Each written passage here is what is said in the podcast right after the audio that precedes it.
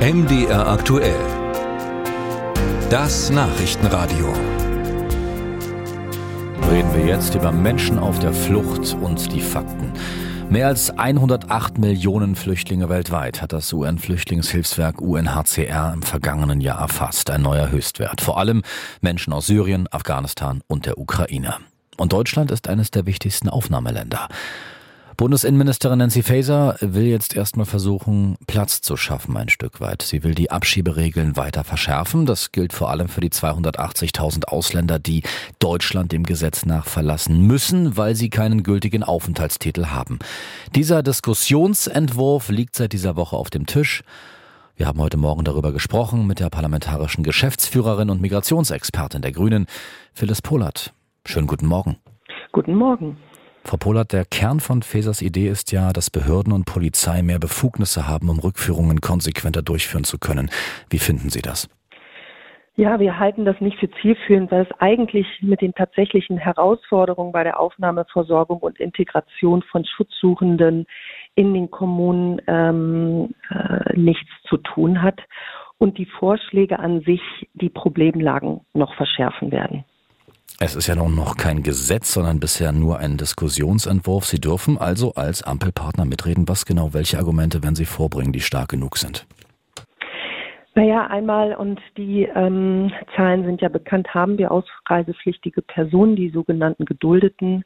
Äh, darunter sind aber beispielsweise, weil Sie das gerade in Ihrem Teaser auch gesagt haben, noch viele Afghaninnen, äh, die jetzt noch in Folgeverfahren sind. Und die gelten im Moment teilweise noch aus ausreisepflichtig, weil die Verfahren noch anhängig sind, aber die können wir natürlich tatsächlich nicht abschieben. Das sind nicht viele unter den Geduldeten.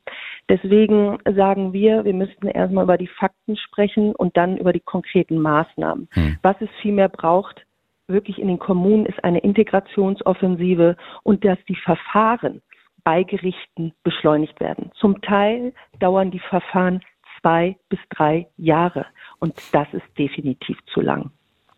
Gehen wir mal, bleiben wir mal in der Praxis und hören wir mal Sachsens Innenminister Armin Schuster zu. Der war gestern bei den Kollegen vom MDR Fernsehen. Bei den Kommunen liegen die Hauptprobleme darin, auch bei der sächsischen Polizei, dass wir die Ausreisepflichtigen, die wir rückführen wollen, oftmals nicht antreffen. Das heißt, es scheitern viele Abschiebungen daran, dass Menschen, die ausreisepflichtig sind, untertauchen. Da hilft die Verlängerung des Ausreisegewahrsams. Das wäre in dem Papier drin. Da hilft es übrigens auch, dass wir mehr Räume betreten dürfen dürfen als bisher, beispielsweise die Gemeinschaftsunterkünfte und die Menschen dort abholen. Das sagt nun jemand, Frau Pollert, äh, der die Aufnahmekapazität für Flüchtlinge in Sachsen von 4.000 auf 10.000 Plätze erhöht hat. Mehr gehe nicht, meint Armin Schuster. Können Sie zumindest verstehen, äh, dass der über Nancy Fasers Entwurf äh, dankbar ist? Herr Schuster war ja vorher im Bundestag und mein Kollege. Und ähm, eine Maßnahme, die er gerade gesagt hat, dass äh, die Menschen nicht angetroffen werden, da muss man wissen, äh, dass die Vorgängerregierung beispielsweise die Ankündigung des Abschiebetermins abgeschafft hat. Ähm, da würde der Otto Normalbürger denken, ja klar, wenn der Abschiebetermin bekannt ist, dann, äh, dann entziehen sich die Leute der äh, der Abschiebung. Aber das Gegenteil ist der Fall, wenn die Leute nicht wissen, wann der Abschiebetermin da ist und beispielsweise ein 13-jähriges Mädchen dann bei der Freundin übernachtet und dann die Polizei kommt, kann die Familie und soll auch die Familie nicht getrennt abgeschoben werden. Also manche Maßnahmen erscheinen logisch, führen aber in der Praxis eigentlich zu größeren Problemen. Im Moment ist es so, dass die Vorschläge auch verfassungsrechtlich problematisch sind und Fakt ist, um auch hier nochmal eine Zahl zu nennen, dass die Hälfte aller Abschiebungen rechtswidrig sind und von Gerichten gekippt werden.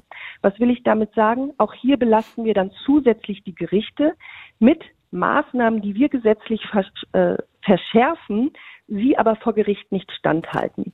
Deswegen muss man wirklich ganz genau gucken, wer soll abgeschoben werden und welche Maßnahmen sind hilfreich. Und da müssen wir uns wirklich auf die StraftäterInnen konzentrieren und nicht auf Familien mit Kindern, die vielleicht schon aufgrund der langen Asylverfahren schon fünf, sechs oder sieben und teilweise schon länger als zehn Jahre da sind. Das halten wir einfach für nicht zielführend.